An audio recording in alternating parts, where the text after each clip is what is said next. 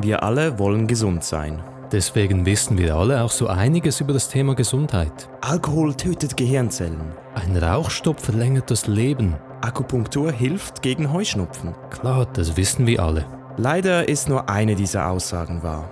Die anderen sind Gesundheitsmythen.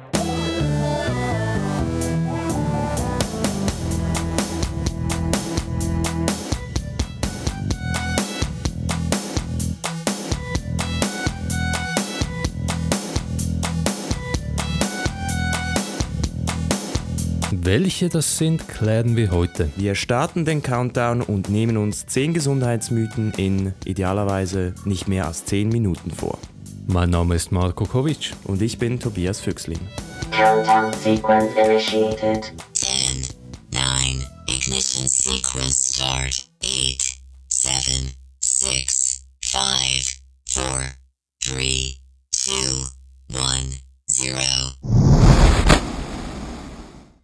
Schon als Kinder lernen wir, im Winter, wenn es kalt ist, dann wird man krank.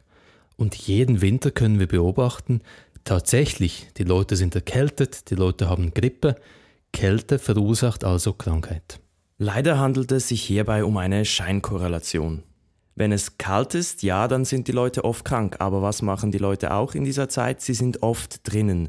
Sie verbringen viel Zeit auf engen Raum mit vielen anderen Leuten und das sind nun perfekte Voraussetzungen für Keime, um sich zu verbreiten, um somit Erkältungen und Grippen auszulösen. Also ist es nicht die Kälte direkt, sondern das, wozu einem die Kälte treibt, das dann zu den Krankheiten führt. Es ist also nicht die Kälte, die uns krank macht, trotzdem sind wir aber manchmal erkältet. Wenn wir erkältet sind, wenn es einem nicht so gut geht, dann wissen wir aber alle, was man machen muss, ist so viel Vitamin C wie möglich reinstopfen. Zitronen, Orangen, Vitamin C Ergänzungspräparate, je mehr, desto besser.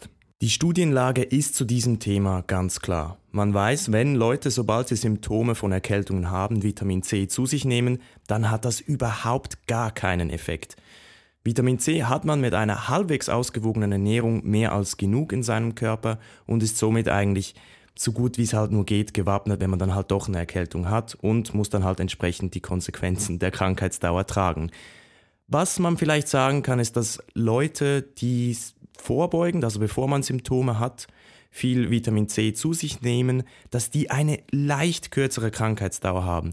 Aber so einen Unterschied macht das im Endeffekt dann halt doch auch nicht, wenn man anstatt sechs Tage, fünf Tage und vielleicht noch ein paar Stunden krank ist. Naja, was macht das schon? Nun gut, Vitamin C mag nicht ein Heilmittel gegen Erkältung sein, wir wissen aber, Vitamine allgemein sind sehr wichtig und sehr gesund. So gesund sogar, dass Multivitaminpräparate uns helfen können, länger zu leben. Ja, die guten alten Vitalstoffe. Leider ist es so eine Sache, wenn man sich dann halt doch mal genauer wissenschaftlich anschaut, was für einen positiven Effekt diese unterschiedlichen Vitamine auf die Lebensdauer haben. Und hier gibt es wirklich sehr viele groß angelegte Studien und die zeigen alle eines ganz klar, sei es Vitamin A, C, E, Beta-Carotin. Es kommt nicht darauf an, die alle verlängern nicht unser Leben. Das Einzige, was man vielleicht aufführen kann, ist, dass Vitamin D bei älteren Frauen hilft, das Leben zu verlängern. Aber unsere skeptisch Hörer wissen, solche sehr speziellen Fälle von Subgruppen von Subgruppen deuten vielleicht darauf hin, dass das eher eine statistische Anomalie ist als ein tatsächliches Ergebnis. Fresh fruit, vegetables, all part of a healthy diet. Jedes Mal, wenn ich in der Apotheke bin oder auch in der Drogerie, dann sehe ich die Schüsselsalze. Und Schüsselsalze sind ganz etwas Gutes. Wir alle brauchen Mineralien zum Überleben und Schüsselsalze sind Ergänzungspräparate. Manchmal fehlen uns nämlich Mineralien und die Schüsselsalze, die können diese ergänzen. Wenn es doch nur so einfach wäre. Einfach ein paar Schüsslersalze einwerfen und schon ist man wieder gesund. Leider sind Schüsslersalze komplett absurder Humbug. Die Funktionsweise ist, dass man dem Körper Mineralstoffe hinzufügen will, die je nach Krankheitsbild vermutlich dem Körper fehlen. Leider verdünnt man das so sehr, dass kein einziges Molekül mehr der Ursprungssubstanz übrig bleibt. Da ist es sehr ähnlich wie bei der Homöopathie. Und wenn nichts mehr da ist, dann kann es auch nicht wirken und das zeigen dann natürlich auch alle Studien. Letztens beim Sport habe ich jemanden gesehen mit ganz großen, bunten, schönen Pflastern am Bein. Ich habe die Person angesprochen, was es damit auf sich hat, und sie hat gemeint, das sind Kinesiotapes. Die würden ihr helfen, ihre Verletzung schneller auszukurieren und weniger anfällig für Verletzungen zu werden. Kinesiotapes sind also ganz etwas Nützliches. Und wer würde daran zweifeln? Gerade wenn man sich vielleicht die Olympischen Spiele in der Leichtathletik anschaut, dann sieht man sehr schnell, hey, ganz viele Spitzensportler benutzen auch diese knallig bunten Tapes, da muss eindeutig was dran sein. Leider sind Kinesio-Tapes nicht viel mehr als einfach knallig bunte Tapes, die sehr, sehr gut vermarktet wurden. Die Behauptung sind, dass die Tapes die Haut anheben und somit die Durchblutung fördern und gleichzeitig auch Schmerzrezeptoren, die wir im Körper haben, somit entlasten. Klingt halbwegs plausibel, aber dann kommen halt wieder diese nervigen Studien ins Spiel, die anschauen, funktioniert das wirklich?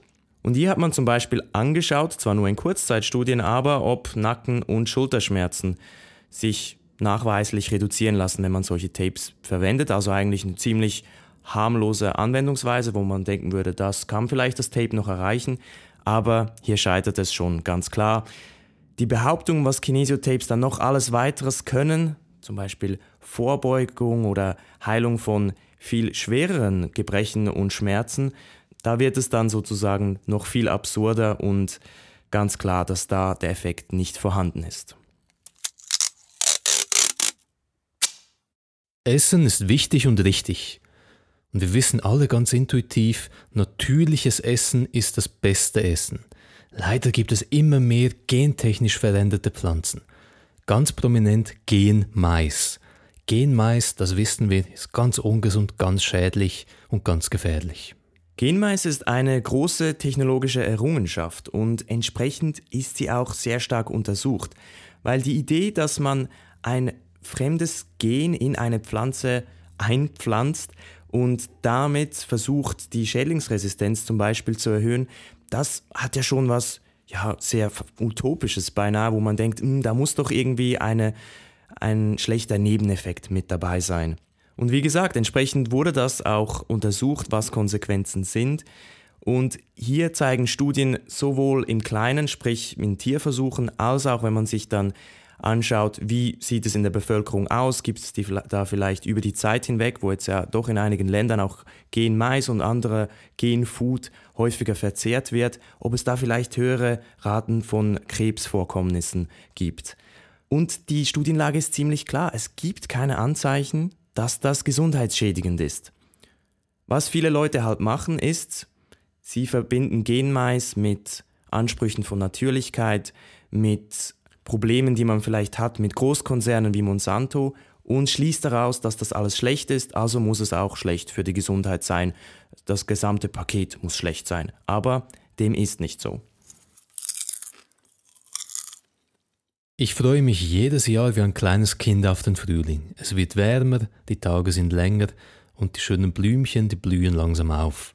Viele Menschen freuen sich aber nicht auf den Frühling, denn sie haben Heuschnupfen. Es ist immer noch recht schwierig, dem Heuschnupfen zu begegnen. Zum Glück gibt es eine sanfte und natürliche Heilmethode, die sehr viel Abhilfe schaffen kann, die Akupunktur. Mit ein paar einfachen Nadelstichen kann die Anfälligkeit für Heuschnupfen reduziert werden und die Symptome, also wenn man Heuschnupfen effektiv hat, können auch gelindert werden. Ich würde mal behaupten, dass die meisten Leute wissen, dass man bei schweren Schmerzen und Gebrechen vielleicht nicht auf Akupunktur zurückgreift. Doch für viele in der Bevölkerung ist klar, wenn man was eher, ja, ein eher sanftes, nicht so schwerwiegendes Gebrechen hat, wie zum Beispiel Heuschnupfen, der einfach sehr ärgerlich ist im Alltag, dann kann man schon auf Akupunktur zurückgreifen. Akupunktur behauptet, die Energiebahnen des menschlichen Körpers zu nadeln und somit zu beeinflussen und damit wieder ja, den Gesundheitszustand ins Lot zu bringen. Diese Theorie ist leider überhaupt nicht bewiesen. Man weiß nicht, was sollen das für Energiebahnen sein, wo sollen die sein und dann mit den Nadeln zu kommen, was soll das wirklich bringen? Naja gut, vielleicht ist die Theorie dahinter nicht, nicht sehr plausibel, aber man kann ja trotzdem schauen, ob es wirkt. Und hier haben wir wieder dasselbe Muster wie in der heutigen Folge. Wenn man die klinischen Studien anschaut, dann zeigt sich, dass Akupunktur nicht gegen Heuschnupfen hilft. Es gibt vielleicht zunächst einen Placebo-Effekt, der lässt dann aber ziemlich schnell nach. Einer der häufigsten Todesgründe heutzutage ist Krebs. Sehr wahrscheinlich kennt ihr alle jemanden, der an Krebs leidet oder gelitten hat. Entsprechend wichtig ist es nicht nur Krebs zu behandeln, wenn er eintritt, sondern auch vorbeugend gegen Krebs vorzugehen. Hier gibt es zum Glück eine ganz natürliche und einfache Methode. Wir müssen einfach mehr Karotten, zu Schweizerisch mehr Rüebli essen. Denn Karotten enthalten Beta-Carotin und Beta-Carotin hat eine krebsvorbeugende Wirkung. Über Beta-Carotin haben wir vorhin bei den Multivitaminpräparaten kurz gesprochen. Da hat sich gezeigt, sie verlängern nicht das Leben oder die Lebensdauer. Wenn es nun darum geht, ob es Krebsvorkommnisse reduziert, dann wäre das ja zum Beispiel ein Grund gewesen, warum es die Lebensdauer verlängern könnte im Schnitt. Im Einklang mit dem vorherigen Befund zeigt sich hier, wenn man die großen Studien anschaut, die einfach sich anschauen mit massiv großen Datensätzen von Personen und sich ihre Ernährungsvergangenheit anschauen und schauen, wie dann die Krebsvorkommnisse sind, zeigt sich ganz klar, dass da kein Zusammenhang ist. Es gibt wieder so einen ja, merkwürdigen Nebenbefund, wo man sich fragen kann, wie ernst soll man den nehmen, weil es wieder um eine Subgruppe von einer Subgruppe geht. Und das sind die Raucher, die sollen sogar eine negative Konsequenz haben von zu hohem Beta-Carotin-Konsum, dass die sogar mehr Krebs haben. Kann man in Frage stellen, aber sicher ist klar, es geht nicht in die Richtung, dass Beta-Carotin oder der erhöhte Konsum von Beta-Carotin die Krebsrate reduziert. Wer von uns trinkt nicht gerne ab und zu ein Gläschen Wein oder eine Flasche Bier? Ab und zu Alkohol trinken, das gehört einfach zum Alltag. Zu viel ist aber nicht gut, das wissen wir. Aber auch schon wenig kann recht gefährlich sein, denn Alkohol ist ja ein Gift und dieses Gift, das tötet in unserem Gehirn Gehirnzellen ab. Ganz, ganz schlimm. Dass Alkohol Gehirnzellen tötet, dem würde wohl so ziemlich jeder zustimmen. Leider ist das kompletter Schwachsinn. Es ist einer dieser Mythen, die sich wirklich sehr stark etabliert haben in unserer Gesellschaft und die auch irgendwie plausibel klingen. Und tut ja schließlich auch der Kopf weh, wenn man einen Kater hat am nächsten Morgen. Effektiv ist es aber eben nicht so, dass Gehirnzellen absterben, aber es passiert doch was in unserem Gehirn, nämlich greift Alkohol unsere Neuronenenden an, die sogenannten Dendriten. Und die sind dann über Zeit immer mehr geschädigt, das ist so, meistens ohne gravierende Konsequenzen für unseren Alltag, für unsere kognitiven Fähigkeiten. Aber bei zu regelmäßigem starken Alkoholkonsum kann sich dann das eben doch darin manifestieren, dass kognitive Fähigkeiten zurückgehen und man Probleme hat, weil eben die Informationsübertragung im Gehirn geschädigt ist. Es sind also nicht die Gehirnzellen, die absterben, sondern die Neuronen, die geschädigt werden was den Alkohol so schädlich macht für unser Hirn. Hühnereier sind ein kulinarisches Wundermittel. Man kann ganz viele, ganz wunderbare Dinge mit ihnen kochen. Leider wissen wir heute ja, Hühnereier sind recht ungesund. Die haben ja Cholesterin und Cholesterin, das verstopft ja unser Herz und das führt zu Herzinfarkten. Hühnereier sollte man also lieber nicht essen. Es ist in der Tat so, dass im Eigelb der Hühnereier sehr viel Cholesterin drin ist, also relativ gesprochen. Nur die Tatsache, dass man Cholesterin konsumiert alleine ist noch nicht ein Grund, dass man ein, einen Herzschaden bekommt. Es kommt wie bei vielen Dingen auf die Dosis an. Man sollte insgesamt bei seiner Ernährung schauen, dass man eben nicht zu viele ungesunde Fette wie unter anderem auch Cholesterin zu sich nimmt.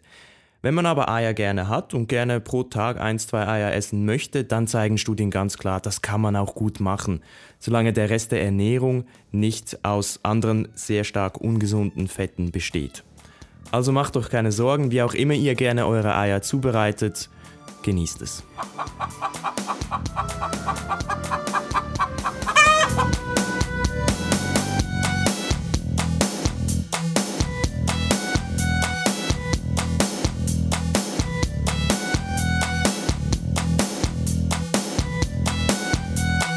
Immer wenn es um Medizin und Gesundheit geht, gibt es leider sehr viele Mythen. Darum müssen wir unsere skeptischen Sinne so scharf wie möglich halten und immer nach der wissenschaftlichen Evidenz Ausschau halten. Damit ihr eure skeptischen Sinne auf Trab halten könnt, wird es auch weitere Folgen von Skeptisch geben natürlich. da gibt es den Mythos, dass ihr diese finden könnt in eurem nächsten CD-Laden. Das ist natürlich Schwachsinn. Unsere Folgen findet ihr wie immer auf Soundcloud, iTunes und auch TuneIn. Wir sind natürlich auch auf Social Media und wie es der Mythos so besagt, sind wir auf Snapchat und Instagram. Auch dieser Mythos ist leider falsch. Ihr findet uns auf Facebook und auf Twitter. Wenn ihr noch skeptisch sucht, dann tauchen wir sehr bald auf. Die heutige Folge wurde produziert von Dominik Pfleghaar und wenn es um Dominik geht, dann gibt es ja so eine gewisse Theorie, dass wir den Dominik einfach nur erfunden hätten und dass es den gar nicht wirklich gibt. Zu diesem Mythos kann ich nur sagen, no comment. Wir hoffen, die heutige Folge hat euch gefallen. Und bis zum nächsten Mal. Bleibt immer schön skeptisch.